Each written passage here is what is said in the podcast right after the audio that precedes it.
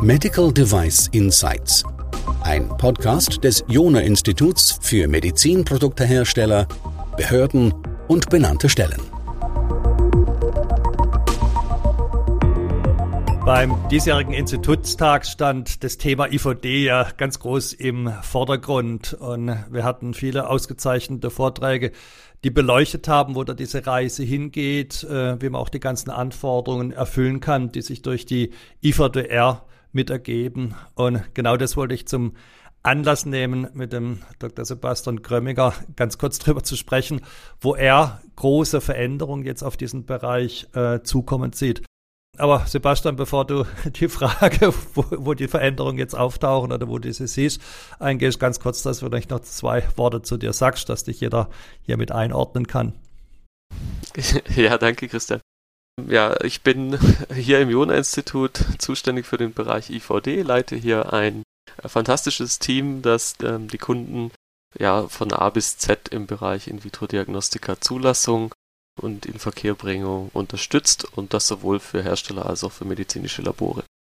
Exzellent. Also, dann weißt du schon mal, wer du bist und damit dürfte keiner mehr Zweifel haben, äh, dass du dich in diesem Thema exzellent auskennst. Vielleicht darf man noch sagen, dass du Molekularbiologe von der Ausbildung bist weil das hat eine gewisse Korrelation äh, zu dem, über was wir heute auch sprechen wollen. Also schauen wir uns mal diesen Punkt an. Welche aktuellen Veränderungen siehst du im Bereich der In-vitro-Diagnostik äh, auf uns zukommen? Und ich glaube, das ist jetzt nicht nur eine regulatorische Frage, sondern wirklich auch, was haben wir an, an inhaltlichen Trends zu beobachten und dann auch natürlich zu berücksichtigen. Ja, sehr gerne. Also was uns immer wieder erreicht, sind jetzt Fragen, die oh, sich rund um die Pathologie drehen. Und ähm, da geht es im Wesentlichen darum, dass wir sehen, da wird an allen Ecken und Enden im Prozess der Pathologie gearbeitet, um Prozesse zu automatisieren und zu digitalisieren. Und darum soll es heute in dem Gespräch gehen. Okay, warum denkst du, dass es jetzt gerade die Pathologie ist, die da der so eine besondere Rolle zukommt oder warum ihr da so besonders viele Anfragen auch gerade habt? Ja, die Pathologie ist ja historisch bedingt eigentlich so eine der wesentlichen ähm, ja, Leistungen im Bereich In-vitro-Diagnostik. Ähm, wenn wir uns da vorstellen, da, wird, da werden äh, Gewebeproben entnommen und untersucht im äh, Labor, also da werden Proben aufbereitet, um sie einzufärben, also Schnitte werden ge gemacht, die werden eingefärbt und dann werden sie im Mikroskop auf äh, Objektträgern analysiert und das führen die klassischen Pathologen durch. Und äh, das muss man eben unterscheiden von der modernen ähm, Molekularpathologie, die einen neuen Aspekt der Pathologie darstellt. Aber der klassische Teil der Pathologie ist eben das ähm, auf Immunhistochemie basierender Analyse von Bildern. Und äh, das ist ein ähm, noch sehr manueller Prozess in vielen Laboren und ähm, auch die Auswertung ähm, durch die Pathologen findet manuell statt am Mikroskop. Und insofern ist das ein Prozess, der ähm, ja, optimierbedürftig ist, um auch die Arbeitssituation für die Labormitarbeiter und für die Pathologen zu optimieren.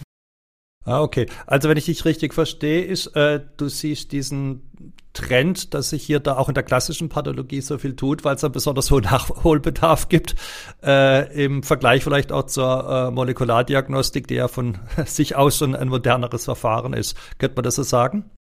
Absolut. Das liegt auch daran, dass eben in der Molekularpathologie ganz neue Technologien wie quantitative PCR und Next Generation Sequencing eingesetzt werden, die ohne Automatisierung meines Erachtens heute gar nicht funktionieren würden. Und ähm, da hat man eben sehr schnell auf Robotiksysteme äh, umgestellt und musste auch Software zur Auswertung benutzen, weil die ganzen Datenmengen, die entstehen, gar nicht handelbar sind. Und das ist eben anders in der, ähm, in der klassischen Pathologie. Aber auch da merkt man jetzt, wenn man hunderte Bilder, tausende Bilder am Tag äh, sich anschauen muss, das ist ähm, durch einen Menschen kognitiv nicht mehr leistbar ähm, in der Güte, wie man es vielleicht will, über den Tag hinweg. Also welche Rolle siehst du, da hast du jetzt teilweise beantwortet, welche Rolle siehst du jetzt hier der Automatisierung und Digitalisierung in dieser klassischen Pathologie zukommen? Ja, die Automatisierung dient der Qualitätssicherung des Laborprozesses. Ähm, wenn wir die Systeme or ähm, ordentlich validieren, ähm, und die Prozesse so sicher gestalten, dass dann einfach keine Prozessfehler mehr entstehen oder weniger Prozessfehler. Dann haben wir erstmal eine gewisse Patientensicherheit, dass hier keine Verwechslungen stattfinden und auch eine konsistente Bearbeitung des Probenmaterials stattfindet, sodass wir gleich, gleiche Qualität an Inputdaten auch haben und das auch von Labor zu Labor nicht unterschiedlich ist. Und so haben wir eine konsistente Qualität der Daten. Und ähm, wenn wir uns vorstellen, dass auch ein, ähm, ja, ein Computer oder eine Software nicht müde wird, dann haben wir sozusagen den Faktor Mensch auch als Risikofaktor ähm, reduziert. Und wir können den ähm, Ärzten, die Bilder untersuchen, auch ermöglichen, dass sie sich auf die spannenden Fälle konzentrieren und nicht nur sozusagen die Routine-Diagnostik durchführen müssen. Und damit wird, glaube ich, auch das ganze Arbeitsumfeld wieder spannender für äh, Menschen, die das, die diesen Beruf ausüben wollen. Okay, verstehe. Also man könnte sagen, es sind zwei große Bereiche, die du da vor allem siehst. Das eine ist der ganze Bereich Probenhandling, ja, du hast drüber gesprochen gehabt, also sozusagen die Verarbeitung und dass es da auch keine Verwechslung gibt. Und dann der zweite Bereich die eigentliche Diagnose, nämlich dass man eben aus diesen Bildern, also zum Beispiel histologischen Schnitten vermute ich mal, dann die korrekten diagnostischen Schlüsse zieht. Kann man das so sagen? Absolut korrekt, ja. Ich vermute, es wird viel dann auch äh, künstliche Intelligenz sein, die dann gerade bei, bei den Fragen der ja, Diagnostik, Bilderkennung eine Rolle spielen. Oder siehst du da noch andere Technologien prominent? Also prinzipiell ist die künstliche Intelligenz hier ein, ein wesentlicher Treiber. Mit ähm, dieser technologischen Voraussetzung ging es jetzt eigentlich erst richtig los und nicht nur bei der Bilderkennung. Interessanterweise finden wir auch KI-Anwendungen im Aufbereitungsprozess. Hat es mit einem Startup zu tun, das ähm, tatsächlich auch ähm, künstliche Intelligenz nutzt, um die, äh, das Probenmaterial korrekt zu positionieren oder sozusagen in einem Gerät zu erkennen, liegt denn das Probenmaterial korrekt, sodass wir den nächsten Prozessschritt eingehen können. Also äh, KI kann auch in der Automatisierung hier eine wesentliche Rolle spielen. Aber gerade in der ähm, Bilderkennung oder Erkennung von Strukturen, um Hinweise zu finden, handelt es sich hier um einen auffälligen ähm, auffälliges Gewebe, das man genauer beurteilen müsste oder vielleicht sogar einen diagnostischen Vorschlag zu machen, den der Arzt dann nochmal oder der Pathologe gegenprüft. Das ist das, was der richtige, der wirkliche Treiber ist. Und durch die Entwicklung in den letzten Jahren der neuronalen Netze hat sich eben für die Bilderkennung hier Wesentliches getan und das ist mittlerweile so robust, dass man hier tatsächlich in die intensive Entwicklung von IVD-Software gehen kann auf dieser Basis. Hm. Die, das, was du gerade geschildert hast, sind ja viele Aspekte, gerade zum Probenhandling, die sind möglicherweise gar nicht hochspezifisch für jetzt eine ja zu diagnostizierende Krankheit. Das heißt, wir haben eigentlich zwei Dimensionen, haben so, so Querschnittsaspekte äh, und dann orthogonal dazu die eigentliche ja, krankheitsspezifische Diagnostik. Wie handelt man denn sowas? auch regulatorisch, was ist denn dann eigentlich da das Medizinprodukt? Ist es dann irgendwie die Plattform oder das Plugin? Ich weiß gar nicht, wie das funktioniert. Wie siehst du das? Ja, das, das ist ein ganz spannendes Thema. Wir, es kommen immer wieder Hersteller auf uns zu, die ähm, auf gut Deutsch gesagt die Eier legen, die wollen Milchsau suchen.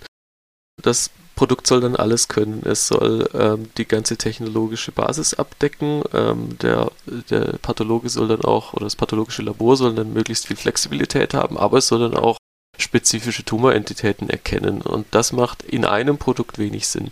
Wir sollten uns überlegen, ob wir entweder in eine Technologieplattform gehen, also uns sehr breit aufstellen und dann damit ähm, sozusagen den ganzen Bereich abdecken und alles, was ein pathologisches Labor mit dieser Technologie tut, abdecken. Dann wären wir aber auf einer Basis, die noch nicht mal zwingend ein IVD sein muss. Dann haben wir nämlich ein Produkt für den allgemeinen Laborbedarf. Nur wenn wir dann sagen, es soll spezifisch ein Szenario für die Diagnostik abdecken und das Produkt hat entsprechende Charakteristika, dann fällt es unter die IVD-Definition und dann gibt es auch eine, eine, entsprechende Regel, um es zu klassifizieren. Aber das ist immer ein niedrigklassiges IVD, weil es keine direkten Ergebnisse liefert ähm, für den Patienten. Also entstehen keine direkten Risiken für die, Patient, für die Patienten erst durch die Interpretation dieser äh, Daten. Und sobald wir ans Interpretieren gehen, sind wir in einer spezifischen Lösung.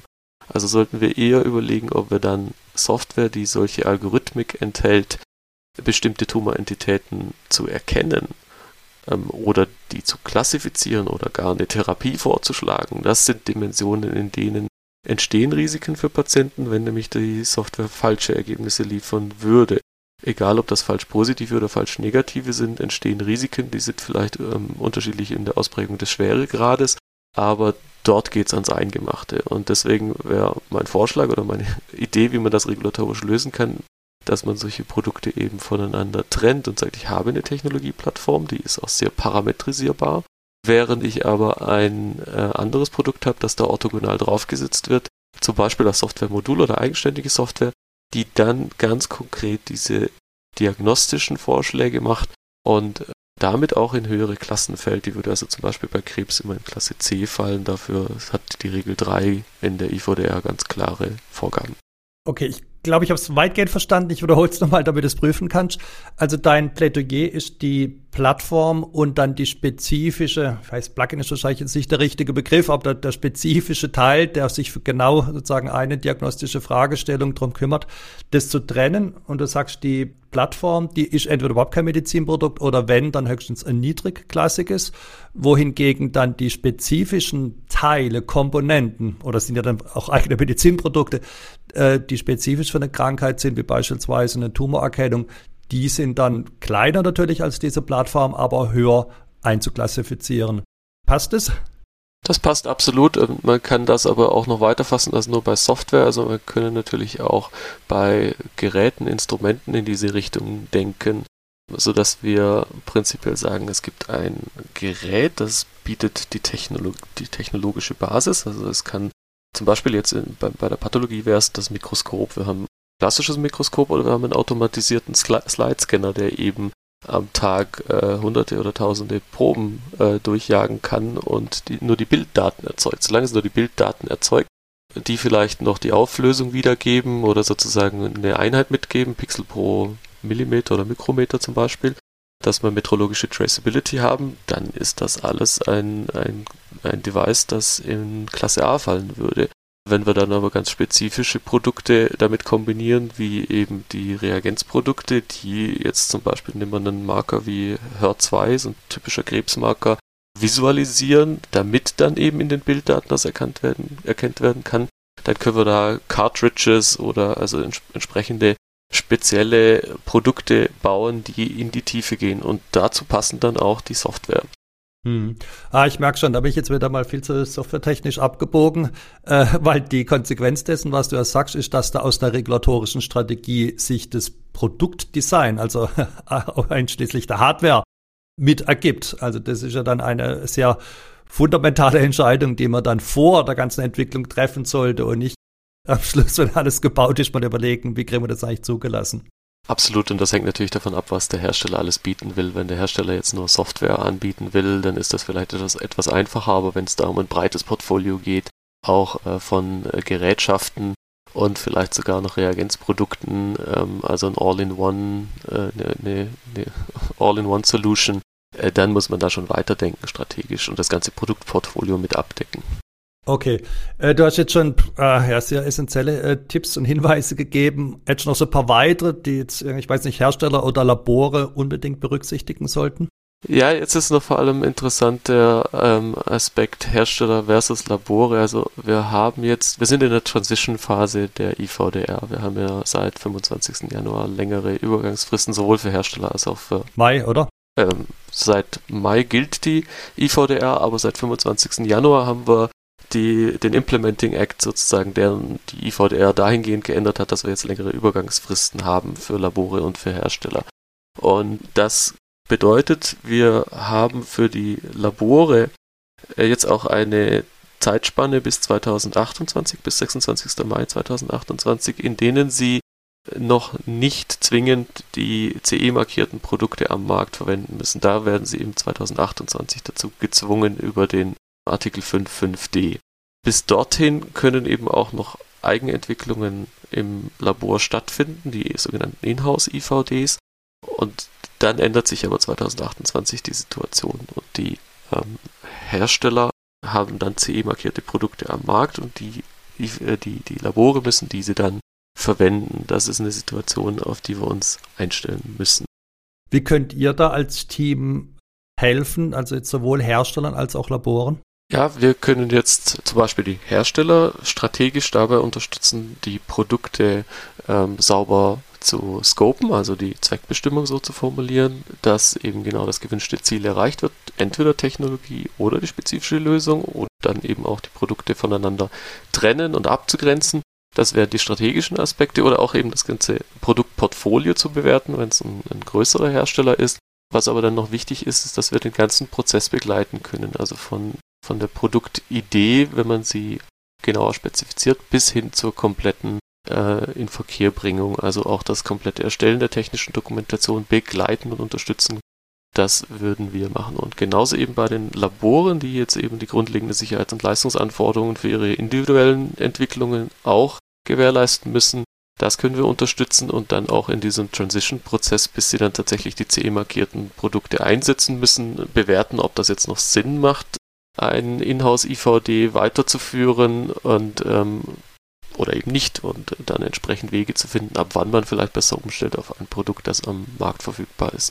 Und wie man vielleicht auch mit Herstellern zusammenarbeiten kann, sodass die richtigen Produkte entstehen, dass man eben auch Daten bereitstellt an Hersteller und in welchen Bedingungen das möglich und sinnvoll ist. Hm. Also eigentlich alles, was man braucht, um das Produkt schnell und regelkonform in den Markt zu bringen und das jetzt nicht nur in Europa, sondern auch weltweit, äh, weil da unterstützen auch unsere internationalen Teams mit dabei. Ja, Sebastian, bleibt mir nur ganz, ganz herzlichen Dank zu sagen für diese Insights, weil die EVD sind ja nochmal eine eigene Welt. Hat super Spaß gemacht und dann freue ich mich schon auf den nächsten Podcast mit dir. Mir hat es auch sehr viel Spaß gemacht. Herzlichen Dank, Christian. Thank you.